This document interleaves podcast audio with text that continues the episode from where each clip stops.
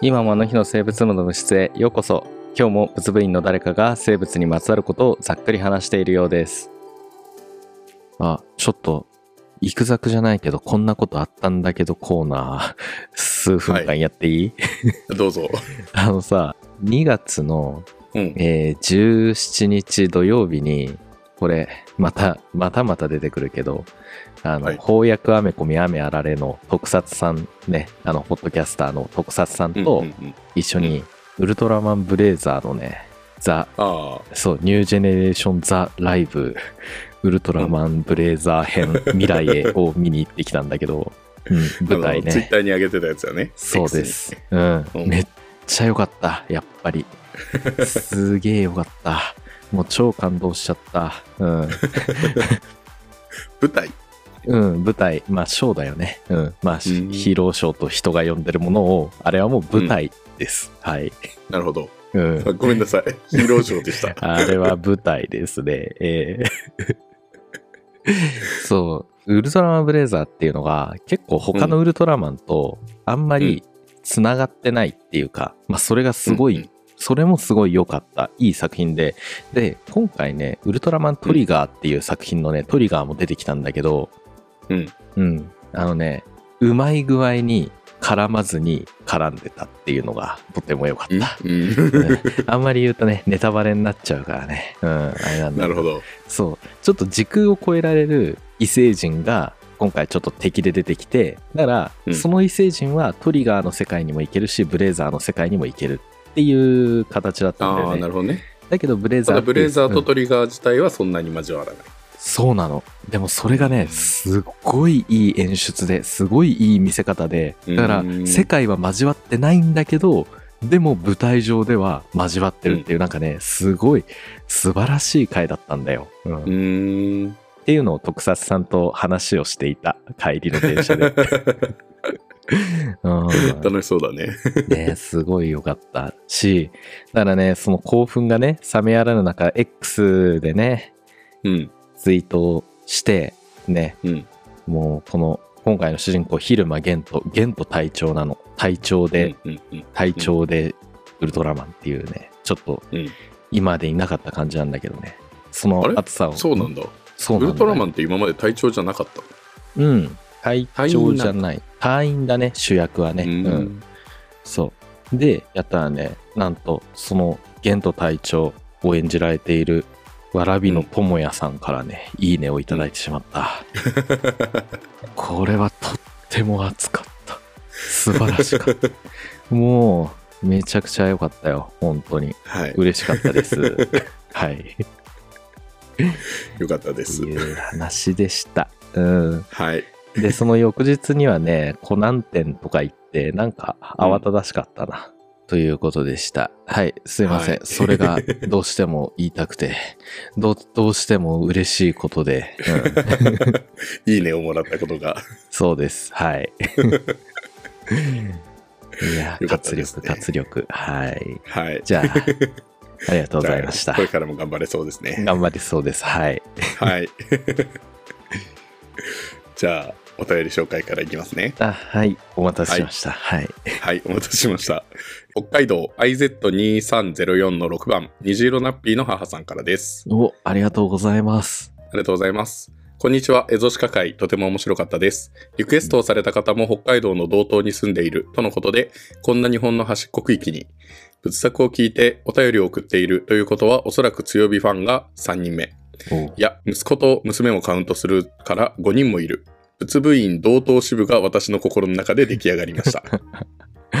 聞いた日もちょうど街の中で角の鹿2頭と出会っていましたよ。うん。えー冬道には欠かせないとはいえ、車を錆びさせる迷惑なあのエンカルで道路に飛び出してくるのが迷惑な鹿の栄養状態が良くなっているとは、その相乗効果にはちょっと微妙な気持ちですが、知らなかった、面白いと思いました。小学生よりも鹿が多いにも笑いましたよ。今度、えー畑正則さんの回があるんですね。子供の頃、ムツゴロウさんのテレビ番組も見ていましたが、記憶はもう薄れて、浦安鉄筋家族という漫画に出てくるムツゴロウさんのキャラばっかりが頭に浮かびます。でも、小学生の頃に中標津町のスーパーで買い物をしていた時にムツゴロウさんを見かけて、え、すごいって私は驚いたのに、親の方は、あの人よくいるよと超普通の反応だったのはよく覚えています。ムツゴロウさん回も楽しみにしていますね、とのことです。はい、ありがとうございます。ありがとうございます。いやー、感想嬉しいですね、もう。うん。なんとそうで、すね。同等支部。同等支部が完成したということで、仏部。はい。はい。すごい。すごいね。いや、心強いな、もそうですね。北海道のう。結うん構あれでしょ、端あのひ東ってことは本州からも遠いとこだよね。だろうね、きっとね。うん。トゲになってるところだよね、あの、北海道の。トゲになってるとこだね。ええいやー、すごい。全、全世界仏部員計画の第一歩、同等支部から、そうですね。北から攻めていく感じで。北から攻めていこう。うん。そうですね。じゃあいろんなとこに支部を作っていきましょはい。う。はい。いやー、いいですね。うん。はい。いや、角の鹿ね、とっても、うん、あんま出くわさないけど、見たら怖いだろうね、とってもね。んそう。ね。で、しかも、あの、山道でとかじゃなくて街の中でなんだね。だね、うん。まあ、小学生よりも多いかんね。うん。そうですね。はい。はいあ、ムツゴロウさん。。ムツゴロウさん。そううん。浦安鉄筋家族っていう漫画読んだことある？ある。それ確かに俺も覚えてるムツゴロウさんのキャラ。そうなんだ。それはね、うん見てないけど、あの、ちょっとうん、お下品な漫画だよね。面白いギャグ漫画。そうだね。小学生たちが好きそうな感じの。うんそうだね。うん当然なので僕も好きですよ。あれは面白い。うん。出会えたら嬉しいよね。確かにムツゴロウさんに出会えたら嬉しいだろうな。うん。うん。あ、僕もね、あの、八王子の駅で、パーティーちゃんの信子、信子さんに会ったよ。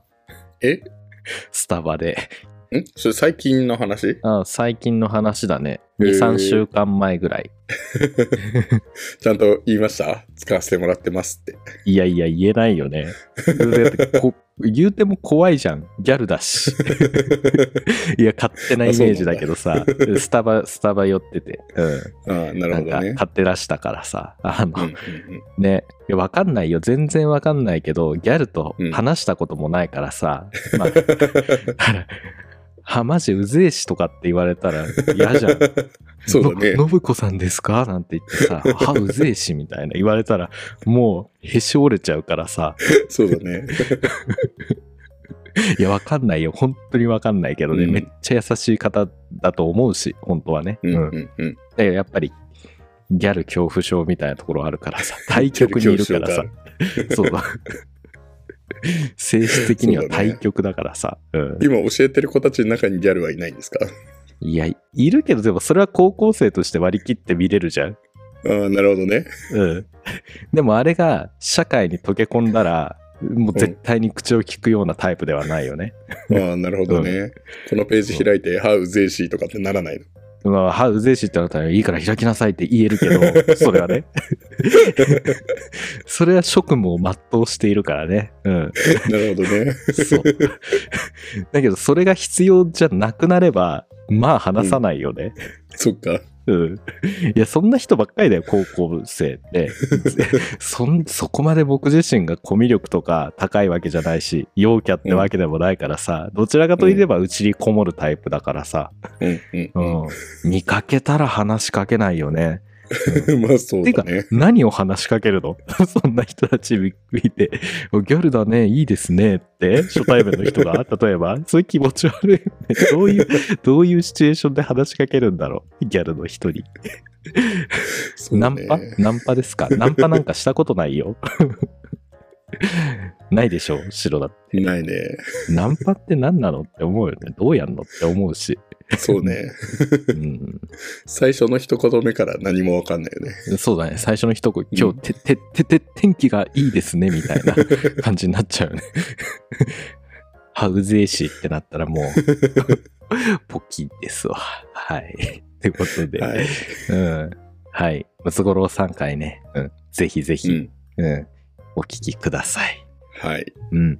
じゃあ続いてのお便りです。はい。はい。広島県 EZ2210-108 番の誠さんからです。お、ありがとうございます。ありがとうございます。豊さん、シロさん、明けましておめでとうございます。いつも配信を楽しく聞かせていただいています。久しぶりにお便りさせていただきました。ポッドキャストウィークエンドと生態の話は半分羨ましく聞かせていただきました。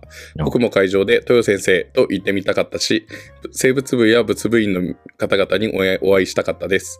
えー皆さんの仲良さそうで楽しそうな話を聞きながら、帰省先へ車で向かっていたからか、いつもより早く目的地に到着した気がしました。今年も楽しくためになる話を楽しみにしています。年度末に向かうので、仕事も忙しくなると思います。お体にお気をつけてくださいね。えー最後に私事ですが、今年の抱負は定期的に感想などのお便りを送るです。それでは本年もよろしくお願いします。とのことです。明けましておめでとうございます。ありがとうございましておめでとうございま。ますす。すいません、今これぐらいのお便りを読んでいます。これぐらいのはい。時期の。うーありがとうございます。いやー、ねいや、嬉しいよね。感想いただけるとは。そうですね。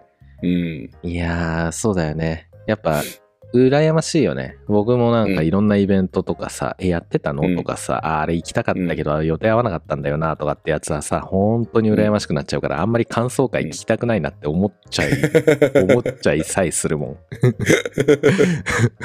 うん、なるほどね。これはもう、ポッドキャストに関しては羨ましいことばっかりですよ。あ、そうだよね。うん。白だね。うーん、確かにね。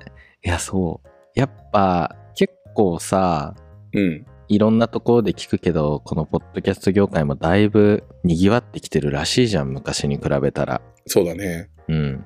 いろんなイベントも各地でやって、もう追い切れないよね。前まではね。ね、あの、おっしゃる通り、ポッドキャストウィークエンドだけだったんだけど、今は大阪でもフリークスってのやってるしね、ポッドキャストフリークス。うんうんとか、あとは、あれだ、あの、背景3000年の人類へを配信されているあっちゃんさんも、あの、うん。運営に携わった、ポッドキャストオアシスっていうね、あのうんうんうん、公演で集まったイベントとか、ね、それぞれが何かをやってたりするからさ、もう、あまたに渡るよ、もうここから。うん、いや、僕もね、いろんなところに感想を出したいと思ってる。あそう、俺も思ってる。うんあの、工業高校農業部でさ、あの、うんマスボウさんが、うん、なんか、お便りのありがたさは分かっているけど、筆が進まないみたいな。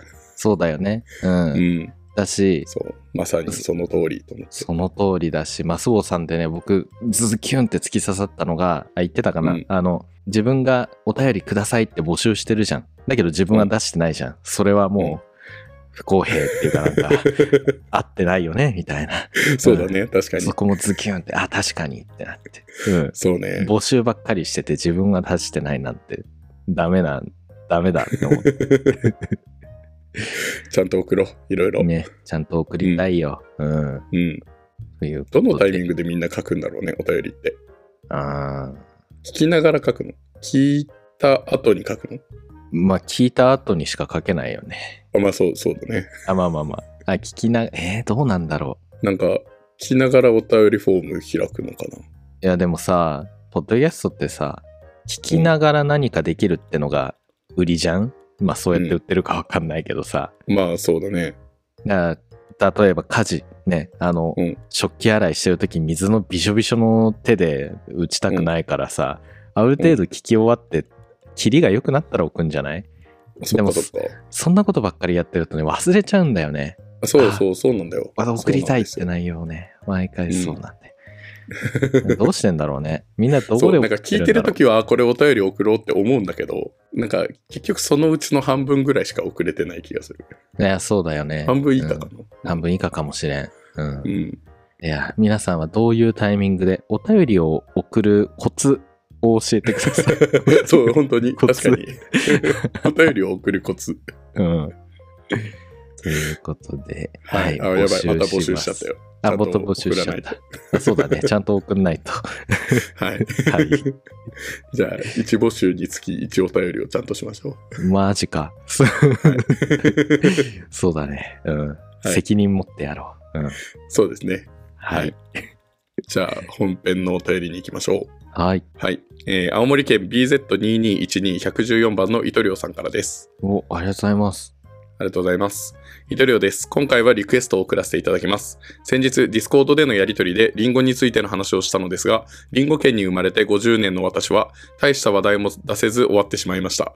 これではいけない。リンゴについてもっと知りたい。なんなら多くの方々に知っていただきたい。ということで、自力ではなく仏作にお便りします。えー品種も多様で、生食用から、えー加工用まで幅広くあると思いますが、ぜひお願いします。とのことです。はい。ありがとうございます。ありがとうございます。お、リンゴ、生命の始まりの実、そうですね。的なやアダつだよねムとイブが。アダムとイブが壮大な話になりそうだ、今日は。そこまでは入れてないな。そこまで。いやでも確かにね、情報量はめちゃくちゃあった。リンゴ。はいうん。広く一般に知られてるものほど情報量多いからさ、まあそれそうだよね。台本書くの大変だよね。まあそうね。わかるよ果物ってうん。うん、言ったらって言ったら多分、割と、あの、最初ぐらいに出てくるんじゃない？リンゴって。そうだよね。本う。当にうんん。確かに。いや、楽しみだな。じゃあ、生命の、生命の果実。はいは。いじゃあ本編に行きましょう。はい。生物をざっくり紹介するラジオ。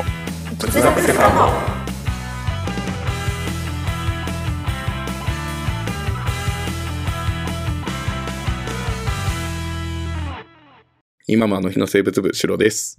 同じく、というです。今日は何を紹介するんですか？はい。今日は糸量さんからのリクエスト、リンゴについて紹介します。わあ、美味しいよね、リンゴはね。美味しいね。何にしたって美味しいよ、もうん、うん、うんそのまんま食べてもいいし。う。ね酸っぱくしても、しょっぱくしても、甘くしても、苦くしても、辛くしても、あ美味しいよね。ん？辛くしても。ほら、カレーに入ってるじゃん。ああ、確かに確かにそういうことね。うん。あれはリンゴを辛くしてるの？まカレー今を甘くしてるんじゃないの？あ、すごい。どっちで取るからね。あ、そうだね。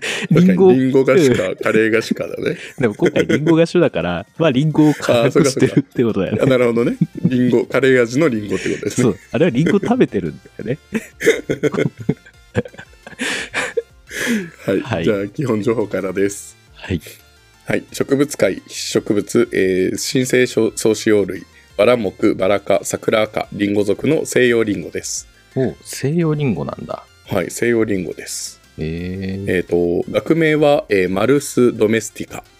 おえーマルスはギリシャ語のリンゴ、マロンが語源です。ああ、もともとギリシャ語にリンゴっていう、あれがあったんだね。うん。うん。まあ、だって生命の誕生のところからあるやつですからあ、ね。そうだね。じゃあ一番最初にできた単語と言ってもいいね。そうですね。そうです、そうです。そうですか、はい。はい、でドメスティカは、えー、と国内のとか、まあ、その土地産のという意味があります。ああ、ほら、ドメスティックバイオレンス。なんかとんでも物騒な名前出しちゃったけどさ。まあ、家庭内暴力って。まあ、うちのってことか。ドメスティック。そうだね、うちのってことですね。あそういうことね。うん。はい。はい。で、えーまあ、これ自体はあの標準植物学名で、栽培種は、えーマルス・ドメスティカ・ボークンかな？ボークンかな？うーん。はい。まあ、あの栽培種。はいうんで、えーとまあ、日本で古くからあったワリンゴっていうのは別種でマルス・アシスアティカです。あうんあ。アジア的なってこと？あーちょっとこっちは調べてない。アジアティカみたいな、そういうこと？わかんない、ね。アジア、あ、アジアティカか。俺さっきなんて読んだ？あ、アジスシティカみたいな。なんかス、スとかシが、なんか多かった気がすねる。。アジアティカか。あ、確かにそうだね。うん。っうん。うん。ていう感じです。なんかね、あの、その、生命の誕生のやつもね、なんかいろいろあって、なんか黄金のリンゴとかも言うじゃん。あ、あるね。うん。だから、なんかその黄金っていうのは、なんかオレンジ色のっていう感じで、あれって実はリンゴじゃなくてオレンジだったんでは？とか、なんかそういうような記事も見かけた。ああ、オレンジじゃまあ黄色黄金って言っても不思議じゃないか。そうだね。なあ、そんな、なんだよ、それはちょっとあんまり、あんまりだな。オレンジが生命、ちょっとピンとこないな。そうです。ね。そう。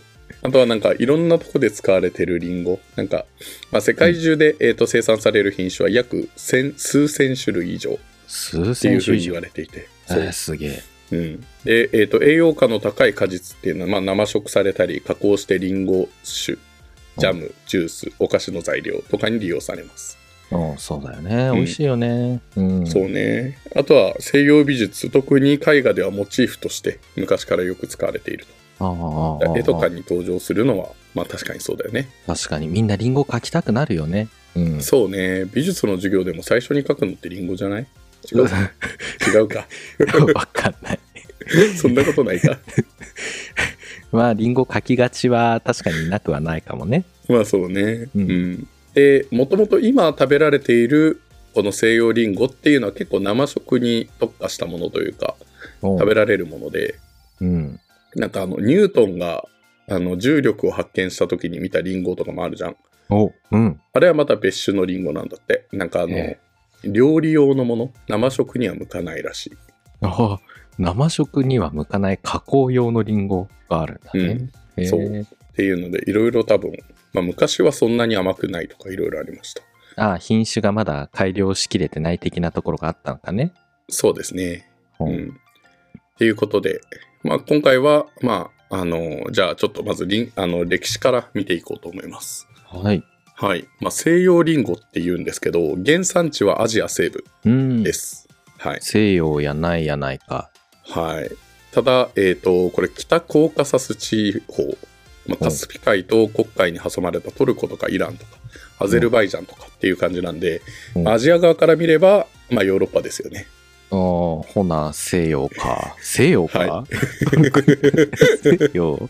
あ、中東じゃないの？はわからないけ中ど。東だと思う、多分。中東リンゴだよね。中東リンゴですね。はい。はい。ありがとうございます。はい。えーまあ、そこからまあ結構ヨーロッパの方向に広まっていって、うんであのスイスの先住民族の遺跡から、まあ、リンゴの化石っていうのが発見されてるんで、まあ、推定4000年前にはリンゴが栽培されていたんじゃないかっていうふうに考えられます。お、古いね。うん、で、えー、とヨーロッパに広まったリンゴっていうのはだいたい16から17世紀ぐらいにかけてヨーロッパ中部以北各地で栽培が盛んになってで19世紀中頃にはイギリスが大産地になったっていう感じですあ。なるほどね。まあみんなあんだけうまけりゃ栽培したくなっちゃうわよね。そうねそう、うんでも結構意外と割と最近なんだなあ確かにここ500年ぐらい。ずいぶん時間かかってるよね。うんうんまあ多分栽培っていうところとなんかそのとりあえず植えといてそこからそこそれを食べるとかっていうのはまたちょっと違ったりするんだろうね。ああ、なるほどね。まあ、うん生えてるやつ、ついてるやつ食えばいい的な感覚だね。そう昔は多分そうだったんだと思う。あうん、でアメリカには、えー、と大体17世紀前半にヨーロッパからの移住民によってもたらされてで、えー、と新種の改良とか枝代わりの発見とか、まあ、そういうような形でアメリカで大きな発展を遂げたと。うん、で、えー、と結構その後あの世界各地で栽培されている品種のほとんどはアメリカに由来するものとなっていると。なるほどね。うんじゃあアメリカがいいものを作ったんだね。そういうことです。うん、はい。で、えっ、と、まあ、ヨーロッパにとっては、まあ、ヨーロッパで作ったものをアメリカに持って行って、アメリカで発展して戻ってきてるから、まあ、逆輸入っていう感じですね。うん。うん。で、えっ、と、日本にとっては和リンゴっていうのが、まあ、結構昔から食用とか仏事用、おうおうおうなんか法要とかで、あの、なんか結構栽培されてたりするんだけど、うんぎ儀式とかで使うやつかな。うん。うん。で、えっ、と、江戸時代末期になって、アメリカから結構もたらされたリンゴの苗木っていうのを、まあ、栽培する班も出てきて、で、えっ、と、明治時代になると、あの、北海道の、あの、開拓っていうのが始まるじゃないですか。はいはいはい。うん。で、そこで、えっ、と、まあ、北海道の七重肝炎っていうところがあるんですけど、農地。うんそこにアメリカから持ち込まれた種が植栽されて現在のに日本の主なリンゴ産地のリンゴの、えー、と原産のほとんどはその七重肝炎に起源があると。ああなるほどね。じゃあアメリカから結構いいリンゴがやってきて、それを七重肝炎というところで栽培したものが今日本に広く流通しているっていうところなそう、のかね。そういう感じです。そう、はい源じゃ源 生命の生命のリンゴ うんそうだね、確かに。で、えっ、と、その後大体明治20年頃には栽培が定着して、で、えっ、と、リンゴの生産がようやく軌道に乗ったっていう感じです。ああ、なるほどね。4000年前ぐらいから栽培されてたリンゴがようやっとここにやってきたか。そういうことです。はいていう感じなんですね。うんで、なんか結構ね、になんか昭和かな昭和の時代に多分、日本全域でなんかリンゴ大ブームみたいなのが起こって、うん。日本各地で結構リンゴが作られるようになったんだけど、まあ結局その後リンゴが衰衰退というか、あんまり栽培されてないかなくなる中で、青森だけはリンゴをずっとやり続けたみたいな感じっぽいです。あ、だから青森が今、リンそうなんですよゴのすごい名産地になってるんだ。そうなんです。はうんい。青森県民すごいね。ううん、そう。諦めなかったって。諦めなかったんだ。おーうん。まあ結構リンゴなんか病気とかが多くて、うん。やっぱなかなかなんか、なんだろうな、まあ農薬とか結構使うんだけど、あーあそう。だから、なんかそういうので軌道に乗るまで結構大変らしいですね。ー、あーそうなんだ。うー。うんん。はい。続いて、えっ、と、リンゴの生態についてなんですけど、うん。亜寒帯、亜熱帯、温帯で栽培可能です。おーお割と、まあ、広い範囲ですけど、だね。う。うんん、ただ暑さには弱いので熱帯での栽培は難しいと。ああ、なるほど。うん。まあう、ん病気になりやすいってなったら、あったかいところだといっぱい食べられちゃいそうだね。病原菌とかもあまあそう大だよ変だろうし。ね。あんだけ甘かったらね。だね。あ、確かにね。あ、そうかもね。うん。うん。で、えっ、と、適した気候としては冷涼な地域うん。です。で、えっ、と、年間降水量が少なめであるっていうことと、昼夜の気温差が大きいっていうような条件を満たしている必要があると。うん。日本では結構うってつけ感あるね。そうだね。まあ多分、結局やっぱり東北になるんじゃない？そうすると。青森とか、長野も有名だもんね。あそうだね。長野の信州りんごっていうね。うん。うん。で、えっ、と、リンゴの木は落葉高木で、まあ、日本の栽培種を放任栽培すると、えっ、と、高さは8メートルぐらいになると。おーでかっ。へえ。うんただまあ、8メートルまでやっちゃうとあれだから、枝を切ったりとかするから、うんあの、結局はそこまでいかないらしいけどね。まあ、取れなくなっちゃうよね。すんごい高いところにあっても。そうだね。うん。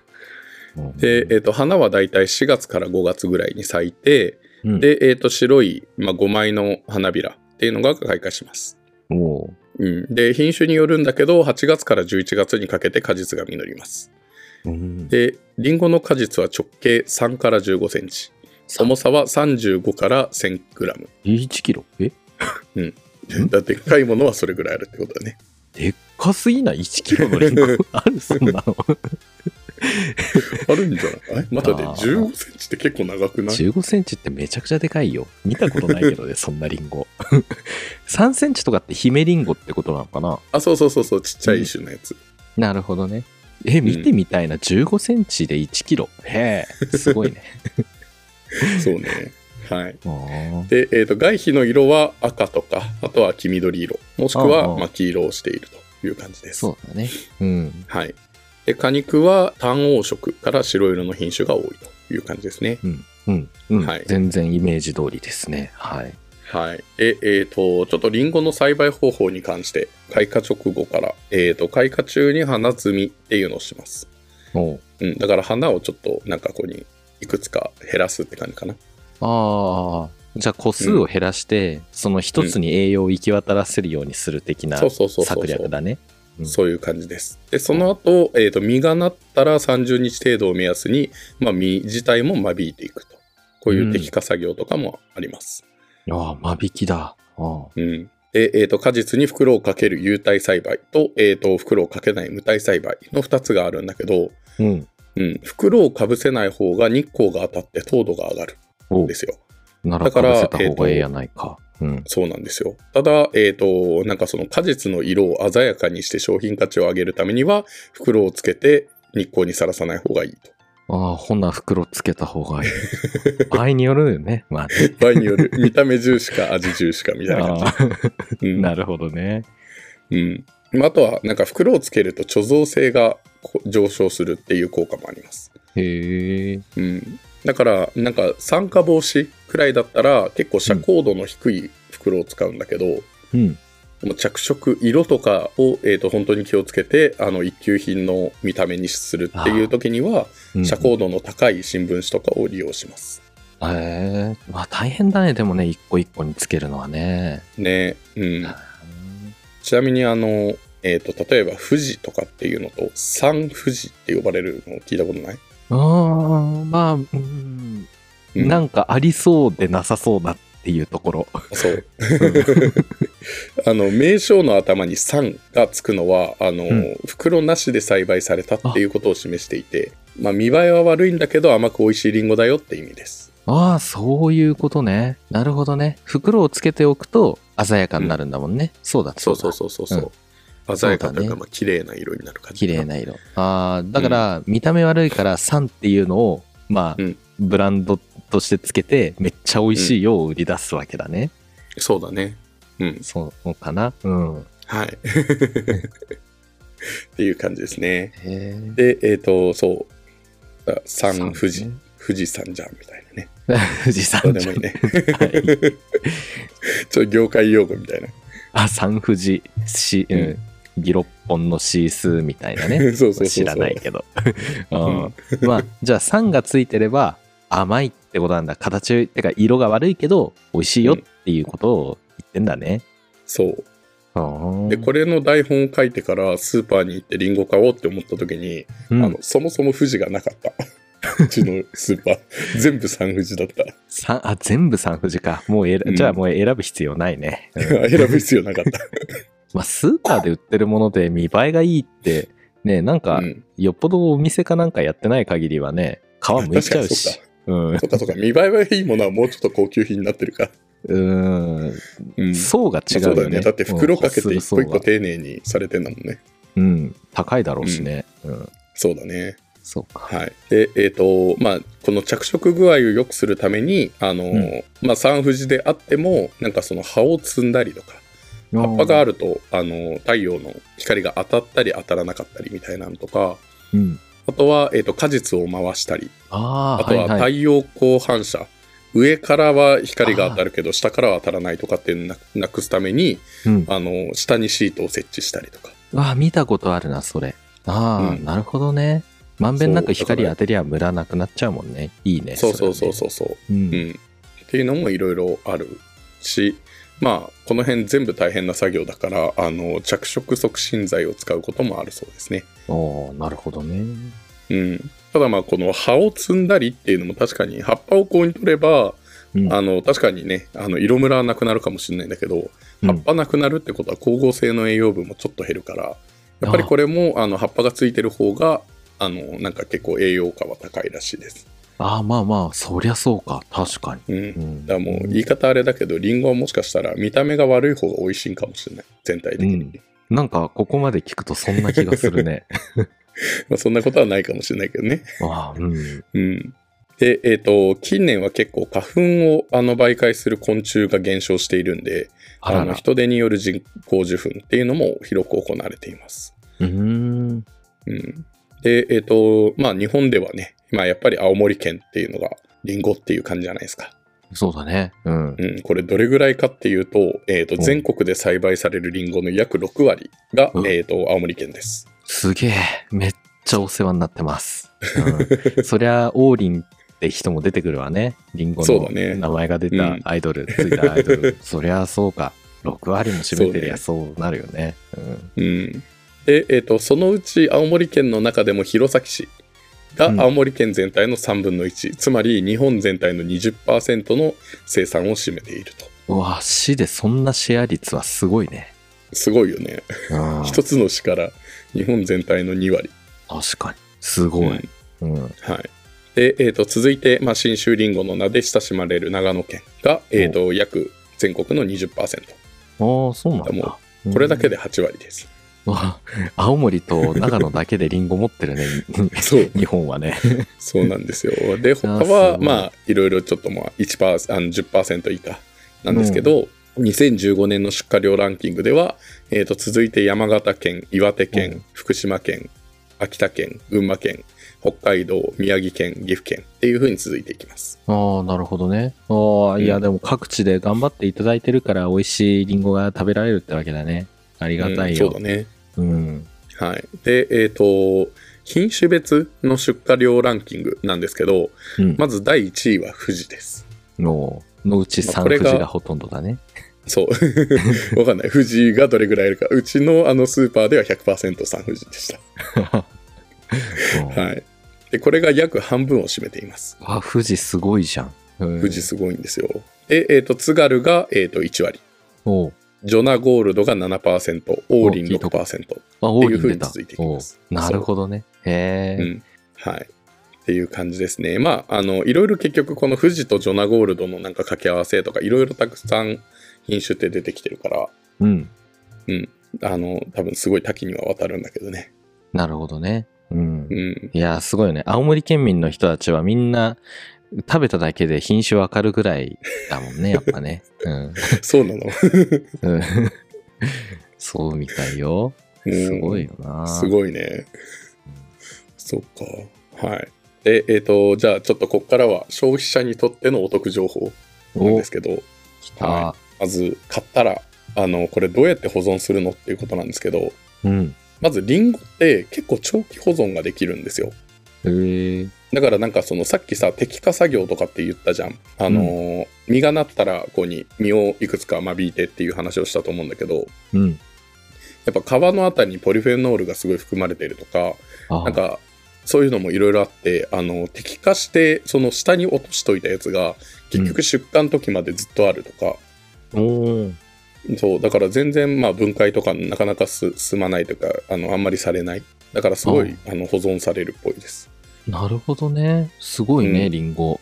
そう。だからまあ言ってしまうと、買ったらその辺に置いといても割と大丈夫なんですけど、美味しく食べるためには、あの、とにかく水分の蒸発を抑えるっていうのが大事なんで、うん。うん。できるだけ密閉して、えっ、と、冷凍、冷蔵庫の、やえー、と野菜室に入れるといいと。へえ。うん。で、えっ、と、リンゴは乾燥に弱い果物なんで、まあ、とにかく水分を保つっていうことで美味しさが持続する。あで、えっ、なるほどと、その時には新聞紙などでくるんで一つずつポリ袋に入れるっていうのが一番いいらしいです。あ。ああ、はいはいはい。うん。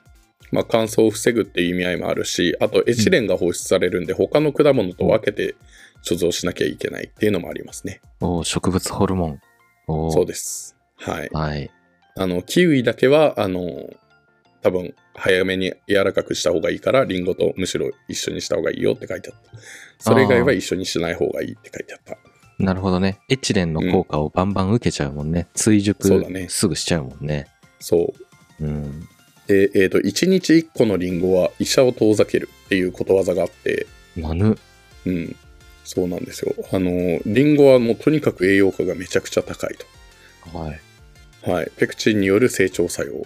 カリウムによる、えー高血圧予防。うん。えー有機酸とか糖による喉の渇き止め、清涼作用とか、あとタンニンによる、えーと成長下痢止め、えーポリフェノールによる脂肪の蓄積を抑制する効果とか、ええ。もうとにかく、うん、いろいろ他にも需要とか、食欲増進、えー消化促進、動脈硬化にも役立つとか。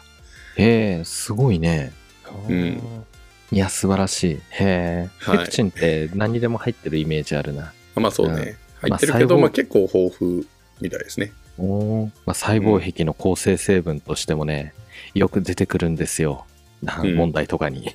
う んセルロースペクチン。うん。はい。そうね。はい。まあ、食物繊維ですね。うん。はい。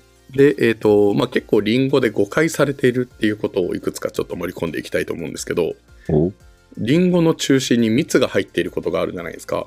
ああ、聞くよね。あれ美味しいよね透き通ってるところね。うん。そうそうそうそう。あれ入ってるとめちゃくちゃ美味しそうに見えるし、甘そうじゃないですか。あれが蜜だって教わってるからね。そうですね。違うんですか？あの蜜自体は全然甘くないんです。うん。特に甘さはそんなにないと。なんだかそんな気はしてたけどね。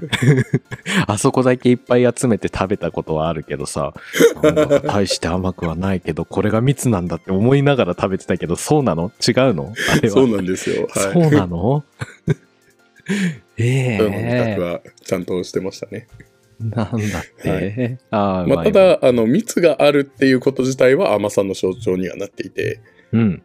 うん。えっ、と、葉っぱから、あの、果実に運ばれたソルビトールっていうのが、うんあと加糖とか諸糖に変わるんだけど、うんまあ、これが変わることができなくなると細胞の間に水分として溜まってしまうと。ああ、そうんでこれが蜜の正体なんですよね。なんで、うんあの蜜自体が甘いっていうんではなくて蜜があるってことは栄養をたっぷり溜め込んで、まあよく熟してますよっていうことなんであの甘いということです。えーそうなんだね。うん、うーん。なので、まあ、蜜自体そう豊みたいに蜜の部分だけを集めてもそんなに甘くないと。ああ、そうなんだ。リンゴ全体的に甘くなってるから。ってことだよね。うん、この白いしシャクシャクしてる方が美味しい、甘いじゃんって思う。まあそうよね。まあそうだよね。まあだって水分が入ってるってことは逆に言ってしまうとちょっと蜜のあたりは逆に薄くなってるのかもしれないからね。ああそういうことだよね。水分が多い。うんむしろ、じゃあ甘くないかもしれない。むしろ。どうなの？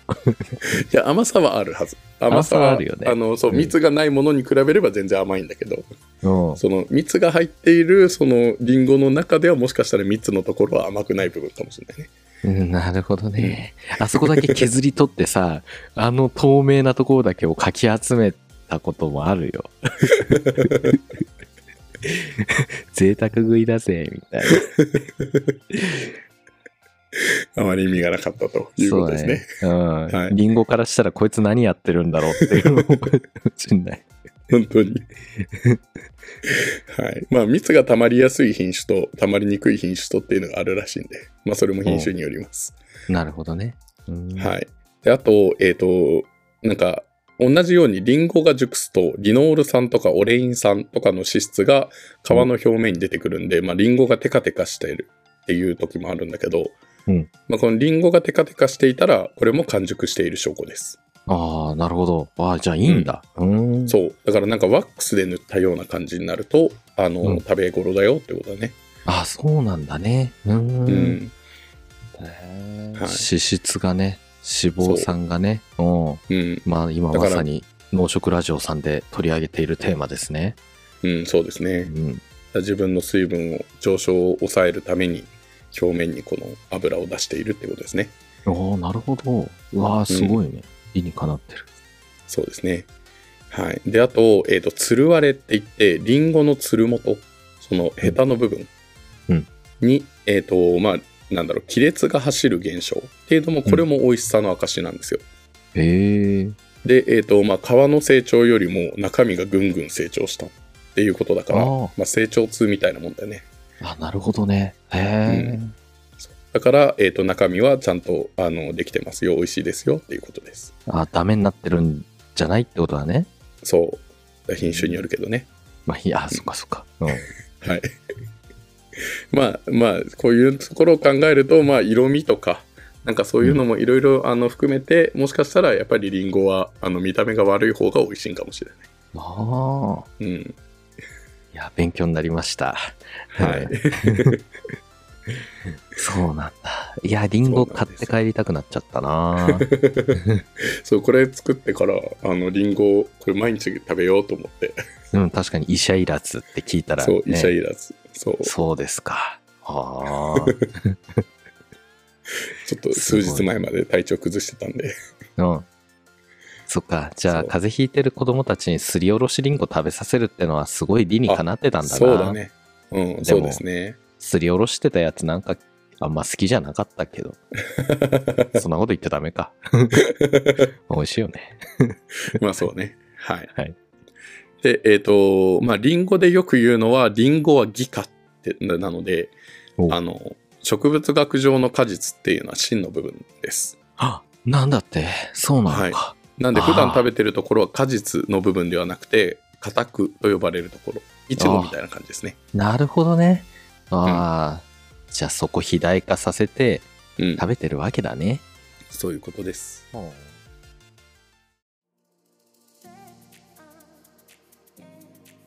お聞きくださりありがとうございました。仏作セカンドは皆様からの温かいお便りを募集しています。概要欄のお便りフォームからお送りください。詳しくは X や公式ホームページ、今もあの日の生物部の物質である Discord をチェックしてください。今回紹介した内容はざっくりだけです。これ以降の深掘りは物部員の皆様に委ねます。今もあの日の生物部素人、というがお送りしました。ではまた次回も遊びに来てください。お疲れお様でした。疲れ様でした。ちょっと体調が悪くて寝込んでた時に、あの、うん奇跡のリンゴっていう映画も見たんですよ、アマプラで。あ、このリンゴ界を解像度上げるために？そうそうそうそう。なんかリンゴに関する知偉識、あの、どうせ寝ててもあれだから、なんか知識貯められないかなと思って。うわー、鏡だね。鉄 V の鏡だね、もうね。すごいね。まあ、寝てるしかないからね。ででそう素晴らしい。うん。はい。安倍貞夫さん主演で、アマプラでレンタル400円なんですけど、おうおううん。えっ、と、木村明則さんっていう、あの、不可能と言われていたリンゴの無農薬栽培法をおそらく世界で初めて確立した人の話なんですけど、うんまあ、これの実話を元にしたストーリーです。とても良かったんで、ぜひ見てほしいです。へえ、あいいね。え、宇宙人にさらわれたって人、宇宙人からリンゴの栽培を教えてもらったってそうそうそうそう人そう。宇宙人の件も結構いろいろあるっぽい。だよね。あ、そこ、宇宙人の話は。この中に入ってなかったけど。あ、本当に？あ、そう。うん。ああ、SF 映画宇じゃない。宙人の方で知ってたんだ。あ そう、宇宙人の方で知ってた。まあリンゴの栽培っていろいろあるみたいだよね。木になんかさ、うん牛骨、なんか牛の骨とか、なんかうんうん。いろんな栄養を与えたらもっと甘くなったみたいな。木も栄養欲してるんですみたいな。言ってる人たちとかもいて。うんうん。あとね、渋ちゃん、あの、特勤マッシュの渋ちゃん言ってたけど、美味しいリンゴの食べ方を教えてもらったそうなんだよ。おあれさ、あ、この人に？はい、いや、この人じゃない。ごめん。わあーかんないけど、あの、リンゴってさ、皮とか中の芯とかって捨てちゃうじゃん。だけど、あれを、なんか断面を薄くスライスすると、うん全部美味しく食べれるよっていう、だから輪切りみたいにするのが、リンゴの美味しい食べ方だよっていうのを、なんか長野か青森かの人に聞いたらしいよ、渋ちゃんが。なるほどね。芯とかっていうのは芯って残ってると食べにくいけど、うん輪切りにしちゃって薄くしちゃえば別に食べれるってことなんだ。あ、そうそうそうそうそうそう。ああ、なるほどね。うん、なんかチップスみたいにする。チップ、リンゴチップみたいにするんだって。輪切りにして確かに。うんなるほどね。ちょっとそれやってみたい。そしたら余すことなく全部食えるよね。ヘタのところ、芯のところも。うん。うんうんうん。確かに。そう。あの、皮のとこに結構ポリフェノールが含まれてるから、皮ごと食べた方がいいっていうのは書いてありましたね。そうだよね。だから、うん芯を垂直方向に切ってくってことなんだね。うんうんうん。うん。そうだよね。この、そう。芯と水平方向にやったら、芯のところ行ったら、芯しかないみたいなところが出ちゃうから。そういう意味ないね。うん。そうですね。はい。